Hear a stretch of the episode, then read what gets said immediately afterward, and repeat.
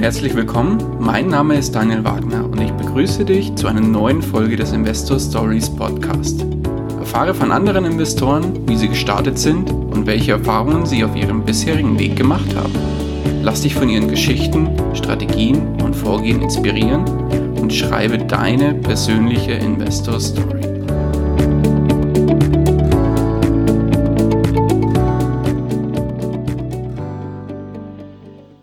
Hallo und herzlich willkommen zu einer neuen Folge des Investor Stories Podcast. Heute mit einem kleinen Special und zwar dem ersten Teil zum Thema Optionshandel. Und natürlich mache ich das Ganze hier heute nicht alleine, sondern habe mir natürlich kompetente Unterstützung eingeladen und zwar den Chris von der Optionierer oder der Veroptionierer vielmehr. Chris, grüß dich. Hallo, schönen guten Abend ja, freut mich, dass du da bist und uns heute auch in dem Special ein bisschen unterstützt und so ein bisschen Rede und Antwort stehst. Und ähm, lass mich nochmal ganz kurz erzählen, um was es heute geht.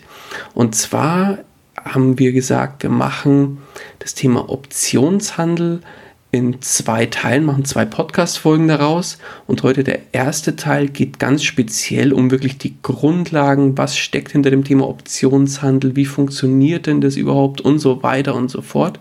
Und werden auch, uns auch dem ganzen Thema Chancen und Risiken und so weiter ein bisschen widmen, dass ihr, die vielleicht an dem Thema interessiert seid, mal so ein bisschen einen Einblick in, das, in die ganze Thematik erhaltet. Und Bevor wir aber da einsteigen, Chris, würde ich dich bitten, dass du dich vielleicht selber noch mal ganz kurz vorstellst und so zwei, drei Worte über deine Person verlierst. Sehr gerne, Daniel. Hallo. Also mein Name ist Christian Rauscher. Ähm, ich, ja, die meisten nennen mich halt Chris und ich bin 34 Jahre alt, wohne mitten im Ruhrgebiet, komme aus Essen und bin jetzt ja seit gut 15 Jahren an der Börse aktiv und betreibe seit ähm, drei Jahren aktiv den Optionshandel, speziell den Optionsverkauf wo ich eigentlich auch behaupten kann, dass ich seit drei Jahren, dass ich schon sehr erfolgreich bin. Und ähm, ja, publiziere quasi meine Monatsergebnisse auf dem Blog www.der-optionierer.de, wo ich auch an alle Anfänger und auch fortgeschrittenen, allen Interessenten, die an der Börse Einkommen, also regelmäßiges Einkommen erwirtschaften wollen, auch entsprechende Tipps und Tricks in die Hand gebe. Und ähm, habe mich zurzeit ja spezialisiert einmal auf Aktienoptionen, ähm, da gehen wir ja später auch nochmal so ein bisschen im Detail drauf ein, was es überhaupt ist. Und auf das Thema ähm, Future-Option, wo ich ähm, ja eine etwas andere Strategie als bei den Aktienoptionen verfolge. Ähm, genau, und ich habe immer im Hinterkopf eigentlich so, ich reise sehr gerne. Das heißt, ich, mein Ziel war es eigentlich immer, mich so ortsunabhängig auch aufzustellen.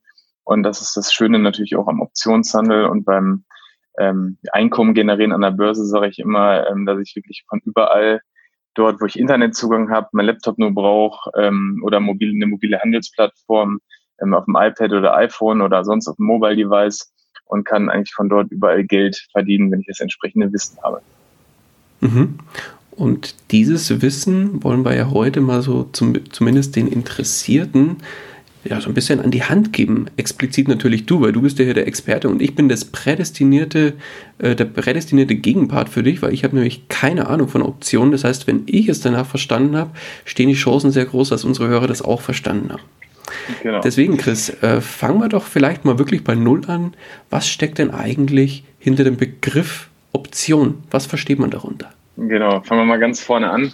Also ganz, ganz vorweg schon mal, da kommen wir gleich auch nochmal drauf, aber ähm, erstmal darf man Option nicht mit dem sogenannten Optionsschein verwechseln. Option, wir erklären gleich auch nochmal genau den Unterschied. Aber es ist erstmal eine Option, also eine Option zählt zu den sogenannten Derivaten. Und ähm, es ist eigentlich nichts anderes als ein standardisierter Vertrag zwischen zwei Parteien. Ähm, und dieser, dieser Vertrag wird halt an der Börse auch gehandelt. Das heißt, der Preis wird entsprechend auch durch Angebot und Nachfrage gebildet. Und da unterscheidet man ähm, den sogenannten Put und Call. Und ähm, wie, wie es beim Vertrag halt so ist, ähm, es gibt meistens einen Käufer und einen Verkäufer. Und der Käufer und Verkäufer, die haben verschiedene Rechten und Pflichten.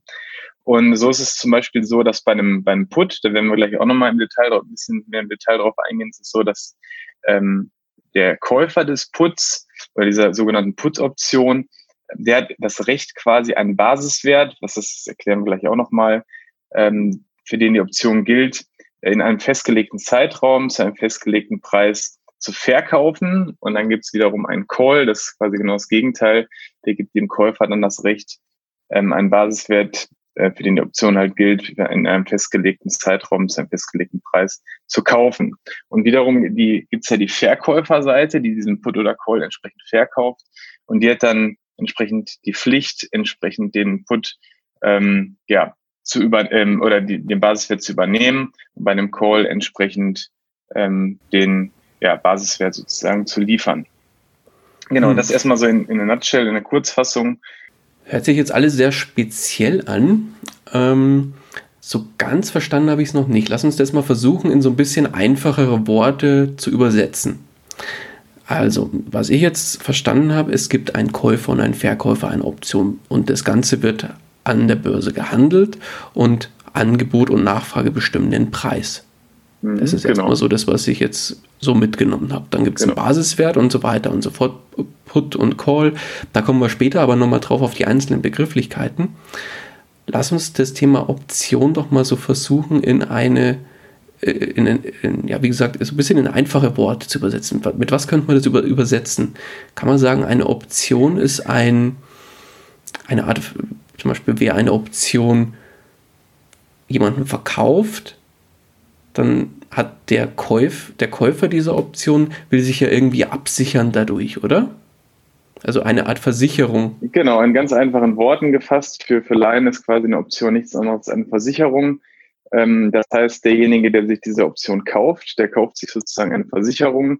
Und ähm, an der Börse üblicherweise sichere ich mich gegen, oder die Mehrheit wird sich gegen fallende Kurse natürlich absichern. Das können zum Beispiel irgendwelche Fondsgesellschaften sein, das können Pensionskassen sein, ähm, die dann sagen, okay, irgendwann wird wieder der große Markteinbruch kommen und ich kaufe mir jetzt eine entsprechende Option, sodass ich ähm, ja mein Optionsportfolio oder entsprechende Underlyings oder Basiswerte, die ich im, im Portfolio habe, Aktien zum Beispiel, ähm, absicher gegen fallende Kurse. Und das, diese Option gibt's halt nicht nur, ähm, um sich gegen fallende Kurse abzusichern, sondern es gibt auch die Möglichkeit, sich gegen steigende Kurse entsprechend abzusichern. Warum sollte man das tun? Äh, naja, es gibt halt äh, nicht nur Leute, die auf, ähm, auf steigende Kurse setzen, sondern es gibt natürlich auch Leute, die auf fallende Kurse setzen. Wenn man sich ah, jetzt okay. ähm, speziell Aktien anguckt, aber das Schöne ist, ähm, dass die Optionen, die gibt es natürlich nicht nur für Aktien, sondern auch für andere Assetklassen, wie zum Beispiel Futures. Und da reden wir halt ähm, von so von so Sachen wie, wie Commodities, von verschiedenen Metallen, wir reden von, von Gold und Silber, wir reden vom, von Energie, die gehandelt wird, wie zum Beispiel Öl und Gas. Und das ist natürlich so, dass äh, verschiedene Parteien an, den, an den Märkten entsprechend andere Interessen haben. Die einen möchten sich natürlich gegen steigende Kurse absichern und die anderen möchten sich entsprechend gegen eine fallende Kurse dann absichern. Ah, ich erinnere mich, ähm, ich hatte ja mal einen anderen Kollegen, auch einen Optionshändler, äh, hier zu Gast, der hat mit Schweinehälften oder mit Schweine, was war das? äh, auch, auch mit Optionen nicht. Ja, das genau. auch ganz spannend. Verlinke ich gerne in den Show Notes, da könnt ihr da auch nochmal reinhören. Ähm, genau, aber dann haben wir ja auch schon eine Frage geklärt, worauf gibt es denn überhaupt Optionen? Also ich denke mal, so das Gängige, was viele kennen werden, ist wirklich diese klassische Aktienoption. Genau, ja. Also genau, das ist halt, wie gesagt, der Klassiker. Und die ganz großen Player am Markt, das sind nun mal Versicherungen, das sind ähm, große Fonds oder auch irgendwelche Pensionskassen, ähm, die müssen halt, wenn die im Aktienmarkt investieren, müssen die sich gegen fallende Kurse absichern, weil die wollen natürlich auch ihre, ihre Anleger beziehungsweise ihre Kunden entsprechend schützen. Und ähm, dann werden, dann kaufen diese entsprechenden Parteien natürlich Optionen, ähm, um ihr Portfolio zu schützen. Ganz genau. Und jetzt habe ich gerade ja schon erwähnt, im Aktien, ähm, auf Aktien gibt es Optionen. Haben das ganze Thema Futures, äh, habe ich gerade schon mal kurz angerissen. Also sprich, ähm, Energie ist ein ganz großes Thema oder auch, ähm, wir haben gerade schon gehört, Nutztiere. Ähm, aber natürlich auch, natürlich kann ich auch Optionen auf Währungen, ähm, Währungspaare kaufen oder verkaufen oder auch auf ETFs. Also das wäre dann quasi die, die kleine Form, wenn ich jetzt nicht ähm, direkt in den ähm, ja, direkt ähm, Crude Oil, also wirklich, wirklich physisches Öl, äh, ähm, Option auf Öl kaufen oder verkaufen möchte, dann kann ich natürlich auch die entsprechenden ETFs dafür nutzen und habe entsprechende für kleinere Kunden, kleinere Positionsgrößen dann. Genau. Okay. Und so, wie du schon gesagt hast, die klassischen Käufer eigentlich oder der Großteil der Käufer sind eigentlich so institutionelle wie Versicherungen etc. pp. Genau. Und der, ich sage jetzt mal, der kleine Privatanleger, kauft er oder gibt es da auch die Möglichkeit, als kleiner Privatanleger Optionen zu kaufen, um sein eigenes Portfolio abzusichern? Hm, ja, ganz genau. Die, die Option haben wir auch, weil ähm, das, was, was ich jetzt speziell mache, wo ich halt an der Börse regelmäßiges Einkommen mit generiere, ähm, da, da könnte ich natürlich genauso gut sagen, ich kaufe ähm, Optionen, ähm, wenn man sich ein bisschen mit der Materie beschäftigt. Und das wollen wir auch machen in den beiden Folgen und auch den äh, Zuhörern hier ein bisschen näher bringen, das ganze Thema. Dann werden wir später sehen, dass wir ähm, auf der Verkäuferseite, das heißt, wir stellen quasi, ähm, wir sind quasi der Versicherer sozusagen in dem Markt, ähm, mhm. haben wir deutliche ähm, mehr Vorteile natürlich langfristig oder auch mittelfristig zu gewinnen. Denn äh, wenn man sich mal so überlegt, greife ich schon so ein bisschen vorweg, aber ähm, womit verdienen denn Versicherer ihr Geld? Die verdienen halt ihr Geld mit der Angst der, ähm, ähm, der Versicherungsnehmer. Und ein Versicherer könnte ja nicht langfristig überleben und Geld verdienen, ähm, wenn, wenn er nicht ähm, ja, wenn, wenn er nicht an seinem Versicherungsgeschäft wirklich äh, Plus machen würde. Und das Gleiche machen, kann man halt auch im, im Optionsgeschäft machen. Mhm. Aber da kommen wir gleich nochmal oder später noch im Detail dann drauf. Lass vielleicht nochmal auf die Frage, die du vorhin in den Raum geworfen hast, nochmal zurückkommen. Und äh, bevor wir dort noch weiter einsteigen, nochmal klären. Und zwar das, den Unterschied zwischen Optionen und Optionsscheinen. Genau, das ist ein ziemlich wichtiger Punkt, weil ähm, jeder, der, ähm, wenn man mit Laien redet oder auch Leute, die ähm, im, im anderen Bereich an der Börse aktiv sind, aber die das ganze Thema ähm, Terminkontrakte, Derivate nicht so kennen, die ähm, denken eigentlich sofort an Optionsschein. Das ist ja eigentlich auch das, was in den Medien immer präsent, äh, präsent ist und was die Banken bewerben. Ähm, und da gibt's halt ganz wesentliche Unterschiede. Und ähm, die größten oder die wesentlichen Unterschiede sind eigentlich, dass Optionsschein von Banken ausgegeben werden. Also die werden wirklich von den Banken entsprechend imitiert und auch beworben, weil damit verdient die Bank halt kein schlechtes Geld. Und ein Optionsschein ist im Gegensatz zu einer Option nicht standardisiert. Also bei einer Option ist es zum Beispiel so, dass eine ähm, Aktienoption immer ähm, sich auf 100 ähm, Aktien bezieht. Ähm, bei Futures sind es verschiedene ähm, Lotgrößen sozusagen. Das kann beim, bei Öl können es 1000 Barrels sein, 1000 Fässer. Ähm, und bei Optionsscheinen ist es so, da kann die Bank mehr oder weniger machen, was sie will. Also es ist sehr untransparent, das ganze Geschäft. Dann habe ich das Thema, dass bei Optionsscheinen ähm, ein Emittentenrisiko besteht. Das heißt, die Bank, die die Optionsscheine rausgeht, die könnte natürlich theoretisch pleite sein und damit verliert auch der Investor oder der Spekulant komplett sein Geld. Mhm. Ähm, und eins der größten Punkte oder größten Probleme ähm, ist, da, ist natürlich bei den Optionsscheinen, ähm, dass man als Privatanleger die Optionsscheine nur kaufen kann und nicht verkaufen. Und ich sagte es ja schon eingangs, ich möchte ja gerne auf der Seite des Versicherungsgebers stehen sozusagen, ähm, weil da einfach meine Gewinnchancen viel höher sind. Und somit macht nämlich hier bei den Optionsscheinen auch ähm, die Bank äh, den, den Preis am Ende, weil ich keinen echten Markt habe. Also während bei Optionen, die werden wirklich an der Börse gehandelt. Das heißt, der ähm, aktuelle Kurs wird durch Angebot und Nachfrage bestimmt. Ja, und bei Optionsscheinen ähm, gibt's, ist eigentlich die Bank meine Gegenpartei, also die Bank, die wirklich diesen Optionsschein imitiert hat. Ähm, und die, ja, die will natürlich am Ende auch gewinnen. Ähm, und dann gibt's noch so ein paar, ein paar kleinere Details. Also ich habe bei Optionen dann die Möglichkeit, ähm, mehr oder weniger komplexe Strategien passend zu meinem meinem Trading-Charakter, sage ich immer so, ähm, selber ähm, aufzubauen, so dass es auch entsprechend zu meinem Risikoprofil und so weiter passt. Und das ganze Thema ähm, kann ich bei Optionsscheinen nicht, weil da habe ich wirklich dann immer nur einen ähm, so, so ein Options ähm, Put oder Call, der wirklich von der Bank designt ist. Ähm, und das ganze Thema Optionsscheine wird natürlich dann eher so als äh, das Zuckerinstrument ähm, gesehen im Vergleich zur Option. Mhm. Wobei, jetzt muss ich nochmal eine, ja. eine, eine mhm. Verständnisfrage in den Raum mhm. schmeißen. Weil, wie gesagt, ich bin ja der perfekte Gegenwart. Ich habe ja von den beiden Sachen keine Ahnung. Also Option habe ich jetzt verstanden, was es ist. Bei Optionsscheinen habe ich jetzt drei wesentliche Kernpunkte rausgehört, wo der Unterschied ist. Also bei Optionen ist zum einen, das wird an der Börse gehandelt und der Preis entsteht durch Angebot und Nachfrage. Bei Optionsscheinen, die gibt die Bank, also ein, eine Bank oder ein Bank, ja doch eine Bank aus und die bestimmt selbst den Preis darüber. Das zweite ist, Optionen beziehen sich immer auf eine feste Größe, wie zum Beispiel immer bei Aktien immer auf 100 Aktien, bei Öl auf 1000 Barrel etc. pp. Bei Optionsscheinen, was ist da diese, diese Größe oder dieser Bezug? Na, im Endeffekt kann die, kann die Bank hier selber bestimmen, äh, wie der Bezug ist. Es können zehn Aktien sein oder. Äh, genau, also der Punkt ist, es ist halt relativ undurchsichtig und jeder Optionsschein kann dann anders strukturiert sein.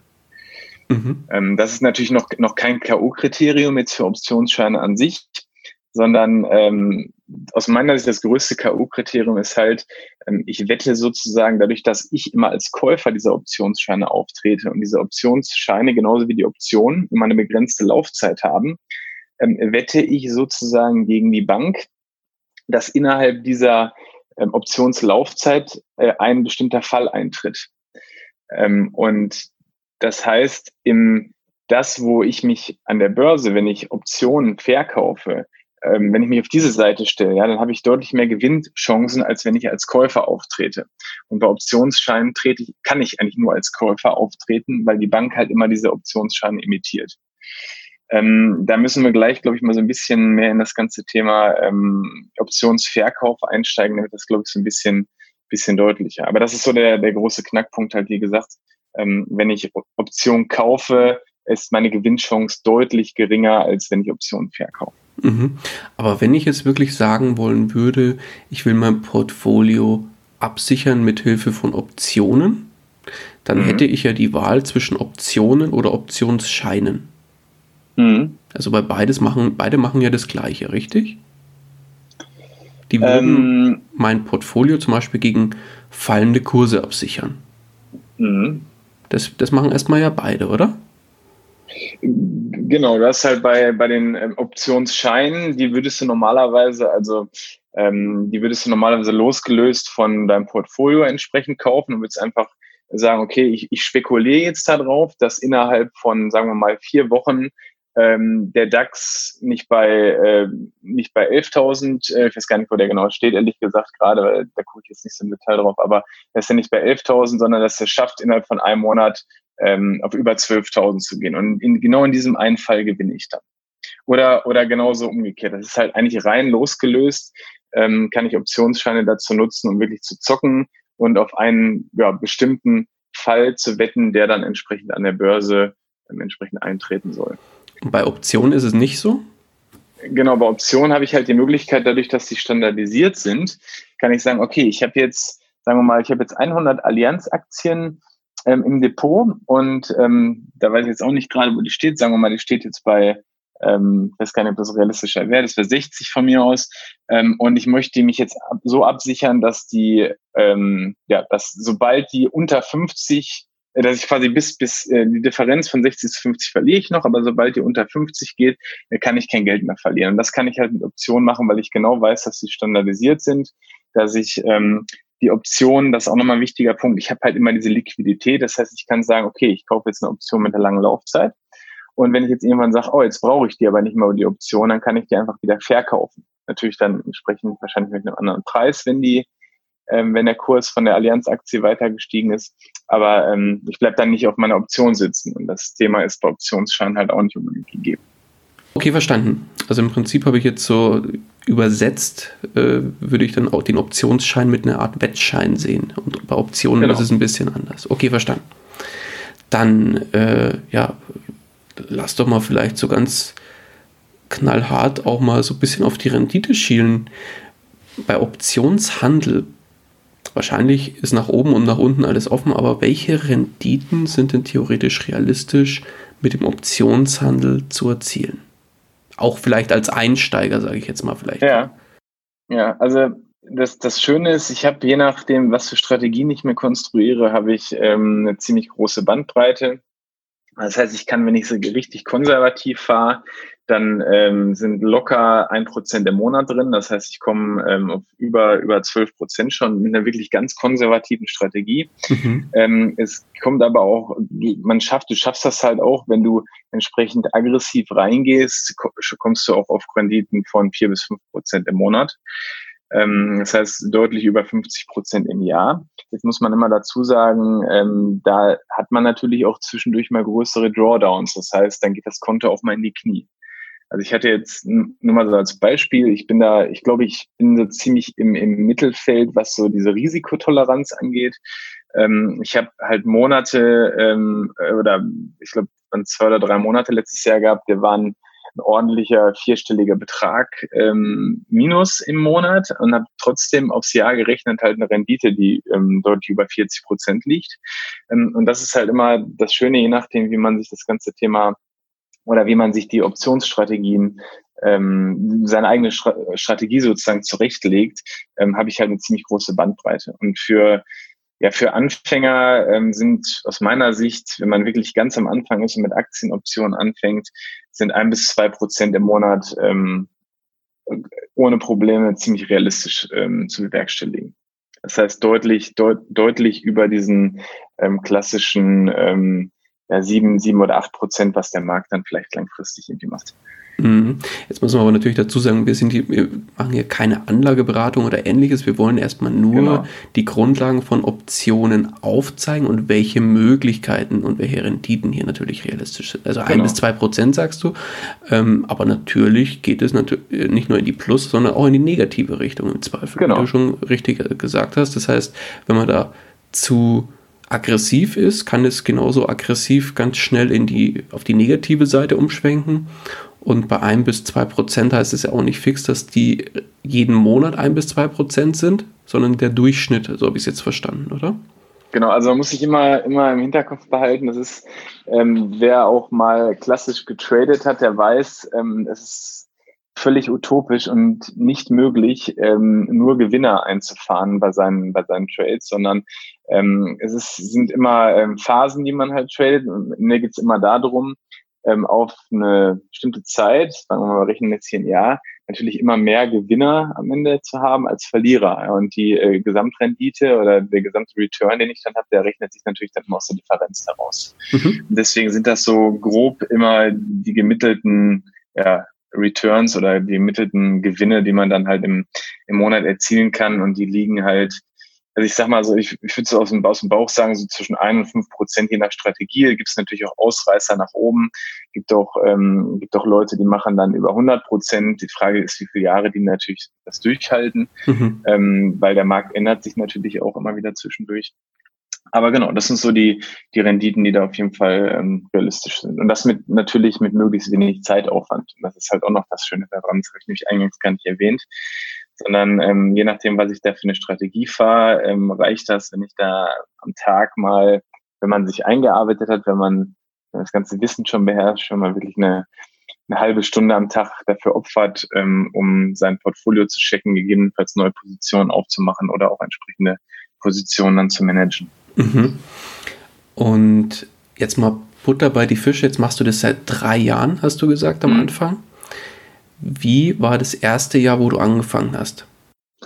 Ja, gute Frage. Also von den Renditen her ähm, müsste ich jetzt ehrlich gesagt nochmal nachgucken. Die waren natürlich geringer als was ich, was ich jetzt für Renditen habe, das ist klar. Aber bist du unterm Strich mit einem Gewinn rausgegangen? Ich bin, ich bin äh, mit einem Gewinn rausgegangen, ja. Ähm, die, ich bin natürlich, muss man dazu sagen, das kann ich nur jedem empfehlen ähm, mit deutlich kleineren ähm, Positionsgrößen, mit deutlich, ähm, ja, mit deutlich kleinerem Portfolio da erstmal eingestiegen, ähm, um erstmal diese praktische Erfahrung zu machen, weil jeder, glaube ich, der mal getradet hat, der weiß, ist völlig unterschiedlich, ob ich jetzt reines Papiertrading mache, irgendwie in der Excel-Tabelle oder ob ich wirklich ein echtes Geld einsetze. Ja. Und ich meine, ich, ich lag da damals im ersten Jahr um die 20 Prozent. Oh, wow. Ähm, müsste man jetzt auch nochmal gucken, was der, was der Markt da gemacht hat in dem Jahr. Das weiß ich jetzt auch nicht mehr genau. Mhm. Kann ich mir ja nochmal gerne im Nachgang angucken. Ähm, genau, aber ähm, das war eigentlich so damals mein Ziel, dass ich da 20 Prozent machen wollte, die habe ich auch erreicht. Und ähm, ja, dann setzt man sich nach und nach natürlich immer wieder neue Ziele. Mhm. Und ja, aber jetzt hast du auch gerade ein gutes Stichwort äh, genannt und zwar hast du mit kleinem Kapital angefangen. Wenn jetzt jemand sagt, ich würde mir das gerne mal angucken, genau, äh, ist mir gerade noch so eingefallen, gibt es da auch sowas äh, wie ein, ein, ein, ein Musterdepot? wo man mit Optionen machen kann? Geht sowas? Gibt sowas? Weißt du da irgendwas? Ja, ja, das funktioniert. Also wer, ähm, ich glaube, auf die Thema Broker kommen wir ähm, gleich auch nochmal, aber ähm, spätestens im zweiten Teil. Aber wer sich ähm, ähm, ja, die Introducing Broker von, von Interactive Brokers zum Beispiel mal anguckt, also alle, die mit der, mit der TWS arbeiten, das ist eine ziemlich wichtige Handelsplattform mhm. und ähm, dort irgendwo einen Account haben, die können dann automatisch einen Paper Trading Account anlegen. Ist einfach nur so ein Parallel-Account, wo man dann, ich weiß gar nicht, ich glaube, eine Million Euro Startkapital hat.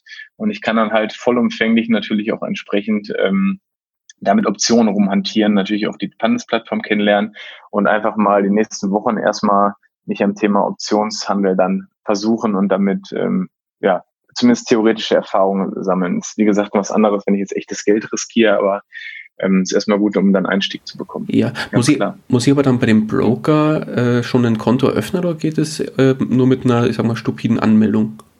Nee, also ich, äh, man muss da schon ein Konto komplett eröffnen. Okay. Aber das geht üblicherweise relativ schnell. Ja, nee, ähm, okay. Und ich weiß gar nicht, ich glaube, man braucht da noch kein Geld drauf schieben. Die ersten irgendwann wird es wieder geschlossen, aber ich glaube, die ersten paar Monate, die kann man es auch dann erstmal leer lassen. Okay, verstanden. Ich in Erinnerung habe. Genau, aber jetzt nochmal zurück, äh, wo die Frage habe ich eigentlich schon fast angefangen. Ähm, mhm. Genau, äh, weil du gesagt hast, mit kleinem Kapital hast du gestartet. Wenn jetzt ein Einsteiger sagt, ich würde gerne starten, aber will da jetzt noch nicht hier Tausende von Euro gleich einsetzen, mit welchem Startkapital kann man denn anfangen, um erste kleine Optionstrades mal für sich auszuprobieren? Ja, also ich glaube, da scheiden sich halt so ein bisschen die Geister. Die einen sagen, man, man kann mit 2000 anfangen, die anderen sagen, ich brauche mindestens 10.000 Euro. Ähm, aus meiner Sicht, das ist wie gesagt meine persönliche Meinung, ähm, ich würde schon irgendwas zwischen 5.000 und 10.000 Euro ansetzen. Ähm, ganz einfach deshalb, weil bei dem Optionsgeschäft geht es darum, dass ich möglichst ähm, viele kleine Positionen eröffne. Ähm, also, wie habe ich gerade schon einen Ansatz gesagt, also möglichst viele Positionen, aber kleine Positionen. Das heißt, die Summe aus diesen kleinen Gewinnen, die macht am Ende ähm, mein, gibt's in meinen gesamten Ertrag. Weil man muss über, immer überlegen, wenn ich jetzt auf diesen klassischen Versicherer so zurückkomme, teilweise gibt es Schäden, die muss der regeln. Das heißt, der hat Ausgaben, aber auf langer Sicht verdient er natürlich immer. Also der, der, ähm, die Wahrscheinlichkeit, dass er jetzt einen Schaden quasi finanzieren muss an der Börse ist halt nichts anderes. Es gibt dann halt mal ähm, je nachdem, was für Optionen man dann hier entsprechend verkauft ähm, und, und mit welcher Wahrscheinlichkeit ähm, ja, ich quasi äh, verliere, ähm, habe ich immer Verlierer dabei. Das heißt, man sollte halt schon ein gewisses Grundkapital aufmachen, dass ich nicht nur äh, haben, dass ich nicht nur eine Position eröffnen kann, sondern dass ich vielleicht direkt drei, vier, fünf Positionen eröffnen kann, die vielleicht auch so ein bisschen unabhängig voneinander sind.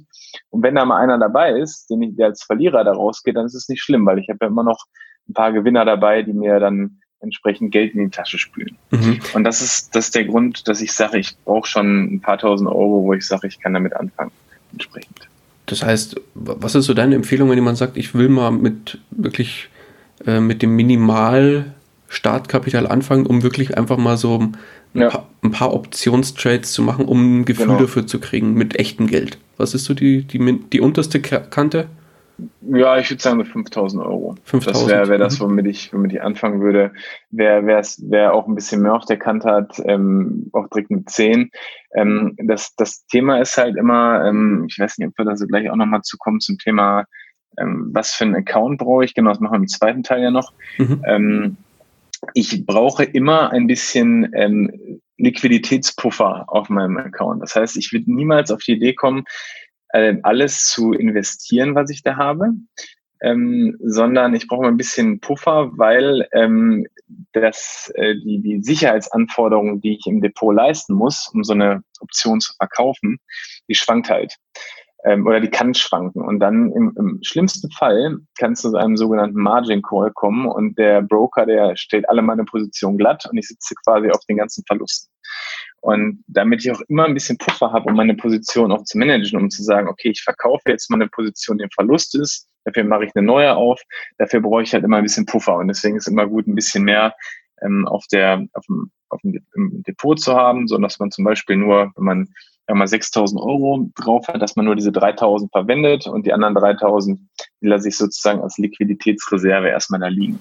Ah, verstanden. Das, das, das heißt, genau. wenn du sagst, mit 5000 starten, heißt das nicht, dass diese 5000 auch komplett in den Optionstrades dann verschwinden, Ganz sondern genau. eher so ungefähr die Hälfte und dann auf ganz viel verschiedenen Positionen das im Prinzip Stichwort Diversifikation auch hier in den, genau. Optionstrades da gegeben ist und da macht es einfach die Menge und die Wahrscheinlichkeit ist dann, wenn man das, äh, ich sag mal, die richtige Strategie angeht, da kommen wir auch im zweiten Teil noch dazu, mhm. ähm, dann ja, spricht im Prinzip die Wahrscheinlichkeit für dich, dass ja, du mit mehr, mit, in der Regel mit Gewinn rausgehst, wenn alles klar. Korrekt. Okay, genau. verstanden. Gut, aber ähm, bevor wir jetzt hier sagen, ihr habt dann Freibrief und das ist ja alles super easy, lasst doch da mal wirklich auch äh, die Chancen und Risiken mal durchleuchten, die man im Optionshandel hat. Ich würde mal vorschlagen, wir fangen direkt mal mit dem optimistischeren Teil an, um mhm. gleich alle zu vergraulen. das heißt, lasst, genau. stell uns doch mal kurz vor, welche Chancen habe ich denn im Optionshandelbereich? Also ich glaube, die, die Chancen, die äh, sind ein bisschen größer wie die Risiken, sonst würde ich es ja auch nicht machen, das ganze Geschäft. Also ganz klar, ich habe es eingangs schon erwähnt, ich glaube, eine der größten Chancen sind die hohen Renditen, die ich erzielen kann, ähm, wo ich dann wirklich äh, auf deutlich, also deutlich den Markt ähm, overperforme sozusagen ähm, und dann deutlich über 20, 30 Prozent je nach Strategie wirklich im, im Jahr umsetzen kann an Gewinnen.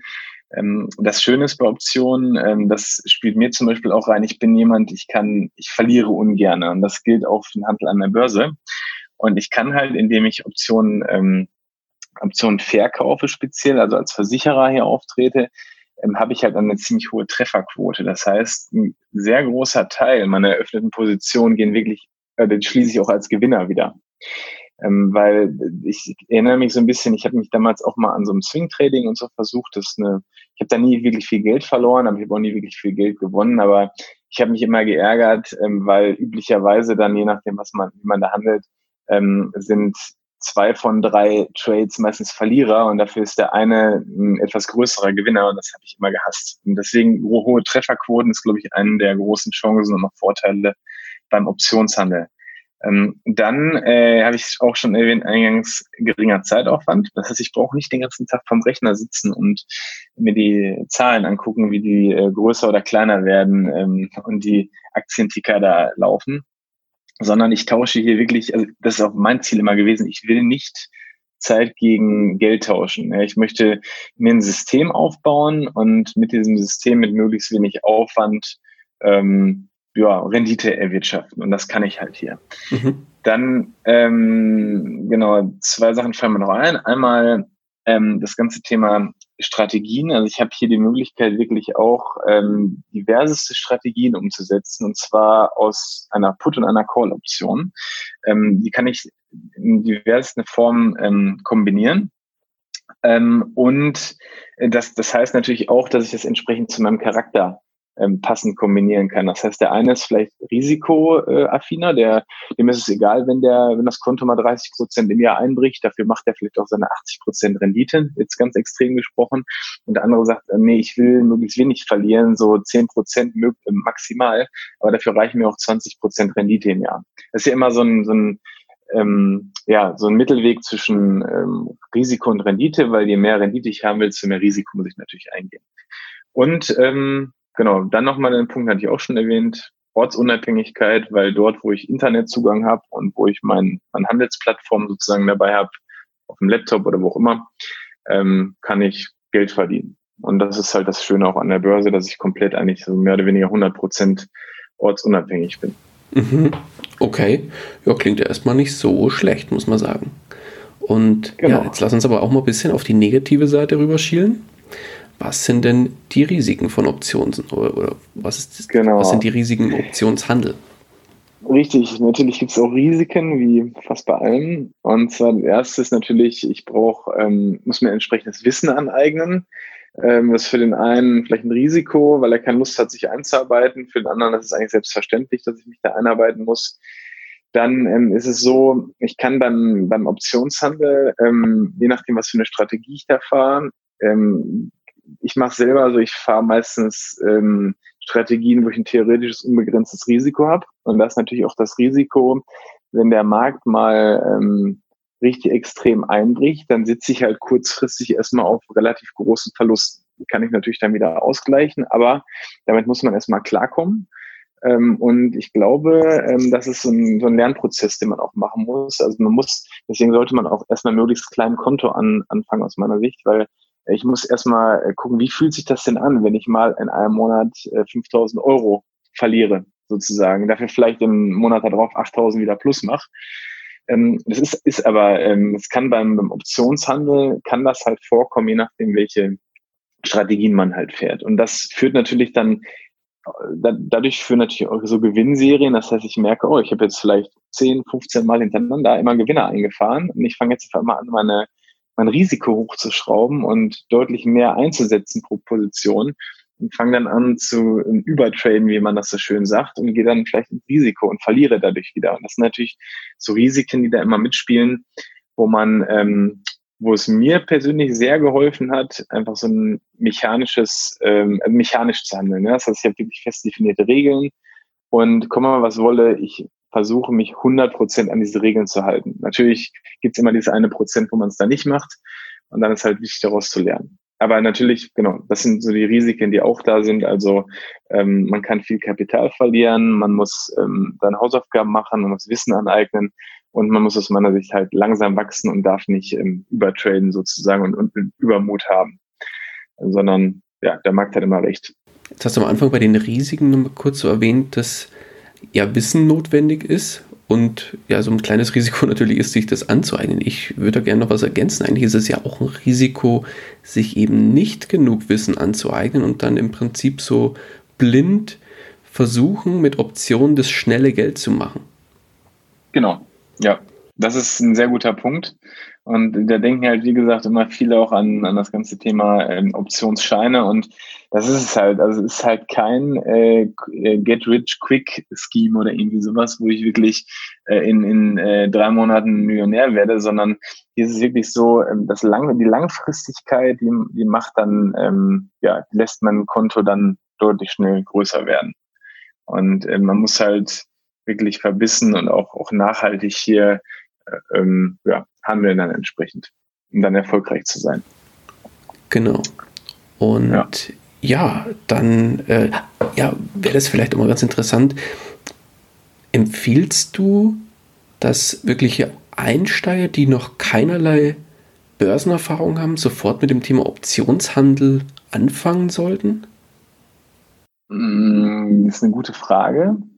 Also ich glaube, ähm, es kann funktionieren. Man braucht halt ein, ähm, ich glaube, die Einarbeitungszeit wird ein bisschen länger dadurch, weil ähm, so klassische Sachen wie so ein normaler Börsianer, der sich auch schon mal mit, ähm, ja, mit ein bisschen vielleicht mit, mit Swing Trading oder so, oder mit Trendfolgesystem auseinandergesetzt hat, der, der, der kennt zum Beispiel Charttechnik. Ja, das sind so Sachen, die erleichtern einem das Leben natürlich ungemein wenn ich sage, ich, ich ähm, habe eine Handelsstrategie, wo ich unbedingt einen Aufwärtstrend brauche, wo der Kurs über den äh, 50er ähm, SMA liegt, zum Beispiel, äh, zum Beispiel also über den Simple Moving Average, ähm, dann kann ein reiner Anfänger, der noch nie was mit Börse gemacht hat, erstmal damit nichts anfangen. Und ich glaube, das ist halt zum, zum generellen Grundverständnis, um schneller reinkommen, ist es hilfreich, aber ich glaube, jemand, der, ähm, der offen ist, der äh, Lust hat, sich da einzuarbeiten, ähm, der wird das auch jetzt auch schaffen von null, aber es wird halt, halt vermutlich ein bisschen länger dauern.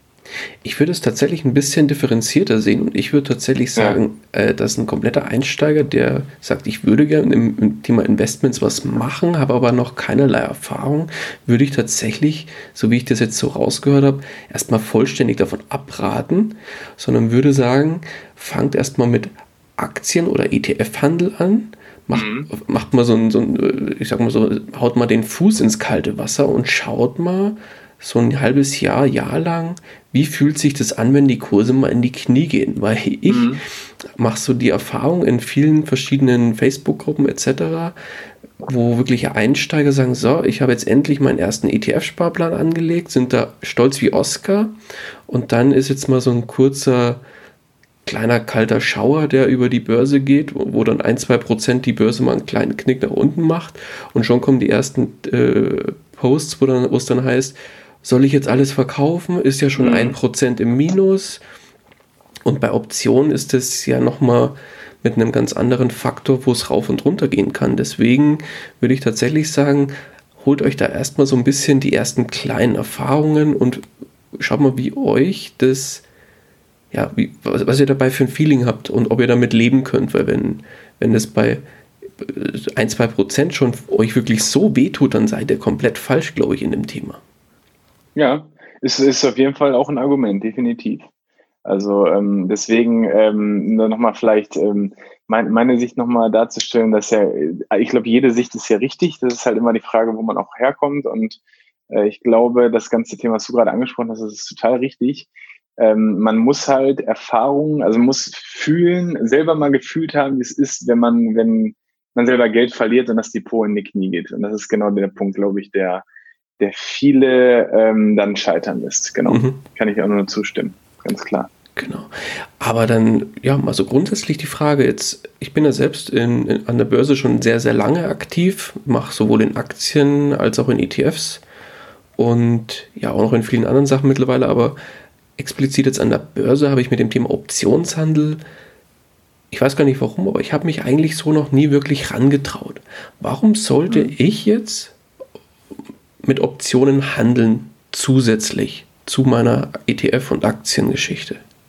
Ja, also ich glaube, ein paar Punkte habe ich gerade schon gesagt. Also, da brauche ich nicht mehr näher erläutern. Das Thema überdurchschnittliche Rendite hatten wir gerade schon. Ortsunabhängigkeit habe ich gerade schon angesprochen. Mhm. Ähm, was ein Thema ist, ähm, wenn man das ganze Thema nicht ganz, also Optionshandel nicht ganz so hardcore betreiben will, wie es vielleicht die reinen Optionshändler machen. Ich kann ähm, Optionen ähm, natürlich auch mit ähm, Dividendenstrategien zum Beispiel kombinieren. Das heißt, ich kann sagen, okay, ähm, zu einem bestimmten, also ich habe jetzt eine, eine, eine Aktie gefunden, die ich langfristig im Portfolio haben möchte, weil die eine ordentliche Dividende zahlt und auch über einen längeren Zeitraum die Dividende schon gesteigert hat und die eigentlich auch jährlich, so wie es aussieht, weiter steigern wird. Mhm. Und ich möchte die jetzt, die Aktie, sagen wir mal, ist jetzt bei 55 Euro und ich möchte die gerne ähm, für 50 Euro würde ich die gerne im Depot haben. Dann kann ich halt sagen, ich verkaufe eine Option mit einem ähm, bestimmten ähm, Strike-Preis, da kommen wir gleich auch nochmal drauf äh, zu sprechen, was es ist. Also ähm, die, die Option, diese, die sagt dann sozusagen, wenn ich die verkaufe, wenn die Aktie unter, unter 50 Euro in dem Feld, äh, in, in, dem, in, dem, ähm, in dem Szenario fällt, dann hat der Käufer dieser Option, das ist ja der, sagen wir mal, der Besitzer dieser Aktie, ähm, das Recht, mir die ähm, Option für 50 Euro zu verkaufen, egal wo die dann äh, zu dem vielleicht danach steht. Und ich muss die entgegennehmen. Das ist quasi so ein, so ein Win-Win. Er, er sichert sich ab, er will die vielleicht loswerden, 50, und ich sage, ich wollte die sowieso haben und übernehmen die dann einfach, die, also 100 Aktien für, für 50 Euro. Mhm. Und das Schöne ist, ich habe natürlich dadurch, dass ich dem anderen dieses Recht quasi gegeben habe, habe ich auch noch eine Prämie dann eingenommen. Und so kann ich halt, ähm, das machen wir mittlerweile, glaube ich, gibt es auch viele, viele YouTuber, ähm, die da auch immer über ihre Strategien berichten. Ähm, die kombinieren das einfach mit Dividendenstrategien und erzeugen dann damit ein Zusatzeinkommen. Und das kann je nach, nachdem, wie viel, wie exzessiv man das betreibt, kann das auch schon mal ähm, nochmal so 10 bis 15 Prozent im Jahr nochmal zusätzlich sein, die ich dann mache mit so einer simplen Strategie. Und das ist zum Beispiel so eine Strategie, wo ich eigentlich gar nicht verlieren kann, weil entweder kriege ich die Aktie oder ähm, ich kriege die nicht und kann trotzdem die Prämie behalten, die ich für diese Option kassiert habe. Okay, macht Sinn. Aber muss es zwingend, weil du jetzt gerade gesagt hast, Dividendenstrategie, muss es zwingend eine Dividendenaktie sein oder kann ich das nicht auch, wenn ich sage, auf gut Deutsch, ich würde gerne die Amazon haben, aber die will ich jetzt nicht für über 1000 Euro kaufen, sondern für 900. Mal so ganz blöd gesagt. Das ist jetzt natürlich genau, ein schlechtes genau. Beispiel, aber äh, da ja. könnte es ja genauso gehen. Warum ist es jetzt explizit mit Dividendenaktien so sinnvoll? Nö, das ist, ein, ist nur ein Beispiel. Also ich mache es so. selber auch. Ich kombiniere, ähm, ich kombiniere das, mache das auch, also zumindest ein Teil, ist eine, eine meiner Strategien mit Dividendenaktien weil ich sage, ich will mir eh ein langfristiges Dividendenportfolio parallel aufbauen, aber ich kann es natürlich auch mit, mit einer Aktie machen, wo ich sage, das ist jetzt eine, eine Aktie, wo ich Wertsteigerung in den nächsten Jahren sehe oder ich sehe, die ist unterbewertet, die will ich eh im Depot haben. Da kann man äh, ganz flexibel sein. Ich meine, ich kann das, ich kann das auch mit ETFs machen, je nachdem, wenn es für die ETFs entsprechende Optionen gibt. Mhm. Ähm, da bin ich komplett flexibel und wenn man sich mal anguckt, ähm, ein bisschen auch in die Welt von Warren Buffett eintaucht, ähm, wenn ich das richtig in Erinnerung habe, der, der, der, ähm, der Herr, der kaufte oder hat, glaube ich, so gut wie gar keine Aktien direkt gekauft, sondern der hat sich die alle über Optionen quasi dann entsprechend einbuchen lassen oder viele zumindest und hat dann halt mal so ein paar Millionchen noch mit an Prämie mitgenommen, weil der ähm, ja anderen quasi das Recht verkauft hat, ähm, ihm diese, diese Aktien dann zu einem bestimmten Preis zu übergeben. Und ähm, das ist halt nochmal so ein schönes Zusatzeinkommen, wenn man weiß, wie man das dann halt anwenden kann. Okay, das heißt aber für mich eigentlich, wenn ich theoretisch vorhabe, sowieso eine bestimmte Aktie zu kaufen, wäre das ja eigentlich blöd, wenn ich die direkt kaufe, sondern eigentlich wäre es ja nur ja. clever, wenn ich sage, ich schaue, dass ich da eine Option dafür verkaufe, die vielleicht, weiß ich nicht, relativ nah an dem aktuellen Kurs ist. Genau. Und dann kriege ich noch eine kleine Prämie dazu. Genau, also ich muss halt immer schauen, je näher die Option natürlich an dem aktuellen Kurs ist, desto höher ist die Prämie. Aber desto höher ist natürlich auch die Wahrscheinlichkeit, dass der Besitzer dieser Option von seinem Recht Gebrauch macht und die Option ausübt. Und dann je nach Put- oder Call-Option, ähm, wenn du jetzt der, der Verkäufer der Option bist, musst du halt den, den Basiswert, also die Aktie in dem Fall liefern oder entgegennehmen zu dem festgelegten Preis. Und ähm, es hat halt noch mehr oder weniger zwei weitere Nachteile. Einmal muss ich natürlich warten, bis dieser Fall eventuell eingetreten ist. Das heißt, ich muss diese Optionslaufzeit gegebenenfalls komplett abwarten. Okay. Ähm, und der andere Fall ist, der aus, ich habe natürlich das Risiko, dass ich die Aktie nicht bekomme. Ne? Das muss man natürlich auch im Hintergrund behalten. Okay, klar. Ähm, ist immer die Frage, was man dann, was man am Ende haben will. Aber ich kann, ich kann auch die Möglichkeit, ich kann auch ähm, die Aktie ähm, unter Umständen ähm, im Geld schreiben. Das heißt, ähm, ich verkaufe jetzt ähm, eine Option, das Beispiel von vorhin, ähm, der Aktienkurs steht bei, bei 55, ich verkaufe die Option bei 60, sodass der andere die Möglichkeit hat, mir die Option, äh, die Aktie sogar für 60 zu verkaufen, obwohl er die am Markt noch für 55 verkaufen könnte.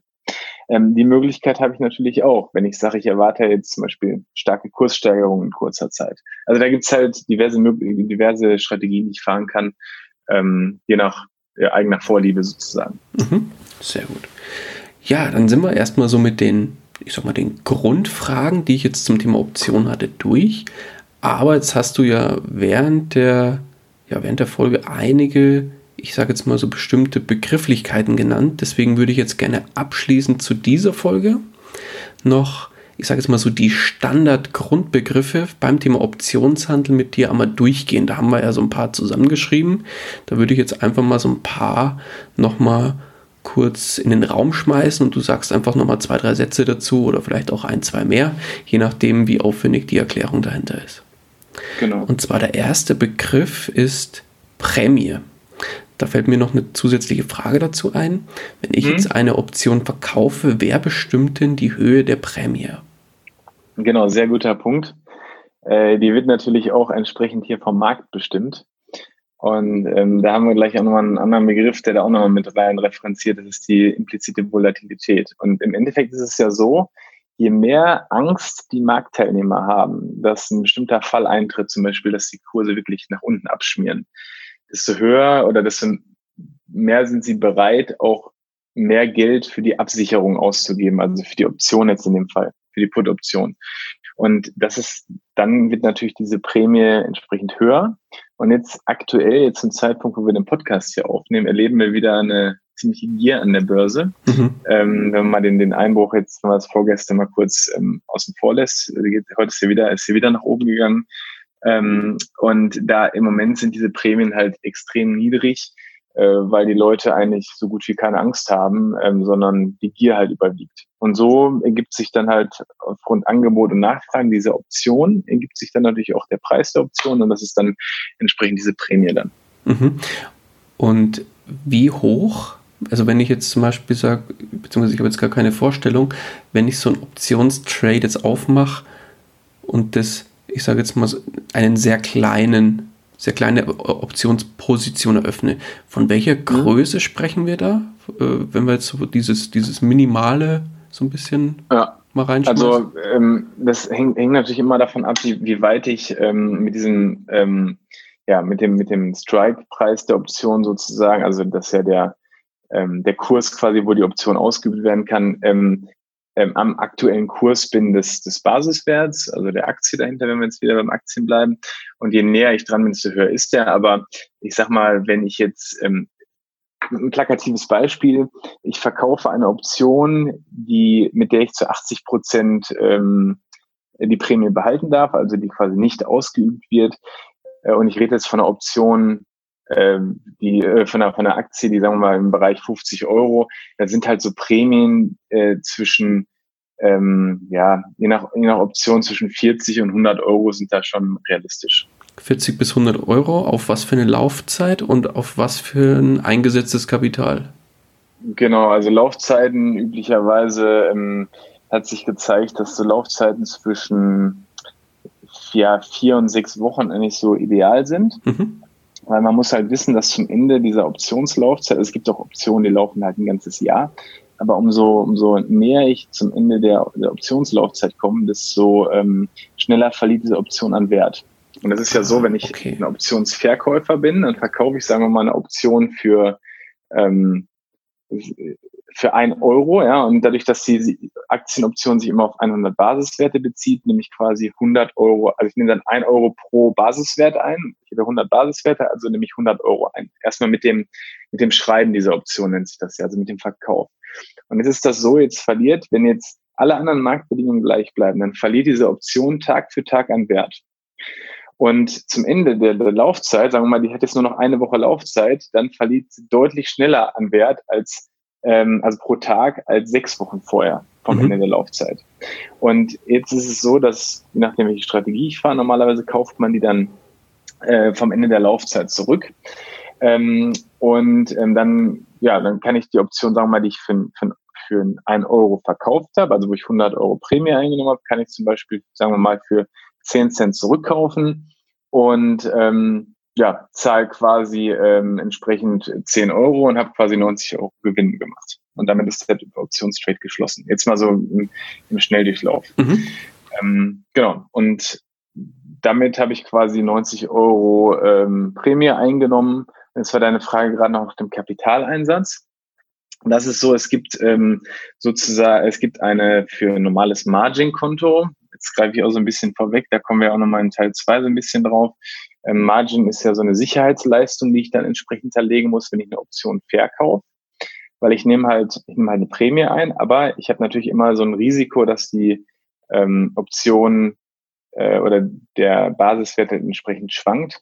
Ähm, und ich habe immer ein kleines Risiko, wo der Optionskäufer diese Option ausüben kann. Und ich muss dann natürlich, äh, wenn ich eine Put-Option ähm, verkauft habe, muss ich diese 100 Aktien muss ich ja entgegennehmen und dafür brauche ich Kapital auf meinem Konto. Mhm. Und dieses, da wird ein Teil des Kapitals wird halt als Sicherheitsleistung geblockt, also das ist diese sogenannte Margin und die muss ich halt hinterlegen. Und das ist eine, eine Berechnungsformel, die habe ich auch auf meinem Blog. Ähm, muss ich auch mal wieder nachgucken, wenn ich die mal, mal wissen will. Ähm, die hängt, hängt damit zusammen, wie weit der aktuelle Kurs des Basiswerts von dem Strike-Preis der Option-Deck ist, ähm, wie viel Prämie ich eingenommen habe. Und dann liegt die meistens aber bei einem Bruchteil der gesamten Positionsgröße. Das heißt, wenn ich jetzt eine Option verkaufe auf, ähm, ähm, auf Aktien, die einen Gesamtwert von 5000 Euro haben, dann sind das vielleicht 1800 Euro, die ich als Sicherheitsleistung hinterlegen muss. Einfach mal so jetzt, jetzt frei raus, ohne das jetzt nochmal genau durchzurechnen. Okay, verstanden. Genau, das, das wäre dann so ungefähr so, damit man so ein grobes Gefühl dafür hat, ähm, wie da die Zahlen sind dahinter. Mhm. Okay. Genau.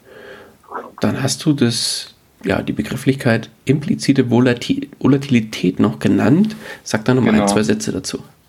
Genau, also man, man, es gibt es gibt eigentlich so zwei Volatilitäten, die sich so ein Optionshändler oder Optionsverkäufer merken muss. Das ist einmal das ganze Thema historische Volatilität. Eine historische Volatilität ist im Endeffekt, wenn ich mir den Aktienkurs rückwirkend betrachte, äh, auf ein Jahr üblicherweise und ähm, schaue, wie hat, wie hat der denn geschwankt, der Aktienkurs. Und dann kriege ich einen Prozentwert raus. Das heißt, könnte zum Beispiel sein, dass der dass eine Aktie hat eine ähm, historische Volatilität von 20 Prozent. Das heißt, innerhalb von einem Jahr ist der Kurs um 20 Prozent geschwankt, nach oben oder nach unten. Mhm. Und die implizite Volatilität, ähm, die gibt eigentlich die Erwartungshaltung der Marktteilnehmer über zukünftige Kursschwankungen wieder. Und, hier, und das ist genau das Thema, wo ich vorhin sagte, Options, also die Optionsprämie, die ich einnehmen kann, wenn ich eine Option äh, verkaufe, wird ja an der Börse quasi durch die Börse bestimmt oder durch die Marktteilnehmer. Und hier spiegelt sich genau diese implizite Volatilität wieder. Denn je höher quasi die Erwartung der Marktteilnehmer über die zukünftige Schwankung der Aktienkurse ist, das heißt, viele Fremdwörter hier geschachtelt, desto höher ist natürlich mal eine Prämie. Und deswegen als, als Grundprinzip, je höher die implizite Volatilität eines Basiswerts, desto höher natürlich auch die Prämie. Und das auch nochmal, um das ein bisschen vorwegzugreifen, wenn jetzt zum Beispiel ähm, Earnings anstehen, also irgendwelche ähm, ein Datum in der nächsten ein, zwei Wochen, wo Quartalzahlen veröffentlicht wird. Dann ist es üblicherweise so, dass diese implizite Volatilität relativ hoch ist, weil die Marktteilnehmer erwarten entweder hohe Schwankungen des Kurses nach oben oder nach unten. Und entsprechend wird natürlich auch mehr für so eine Option gezahlt dann, weil die Marktteilnehmer sich entsprechend dagegen absichern. Das kann ich natürlich auch wieder als Anlass nehmen, um daraus eine eigene Investment- oder eine Optionsstrategie zu entwickeln. Es gibt auch Leute, die traden zum Beispiel nur Earnings, also wirklich wo Gewinn oder wo ähm, Ergebniszahlen entsprechend veröffentlicht sind, weil danach wird der Aktienkurs normalerweise oder üblicherweise entweder passiert nicht viel oder der, der, es steht eine Kurslücke nach oben oder nach unten oder vielleicht am Folgetag ein, eine kleine Rallye.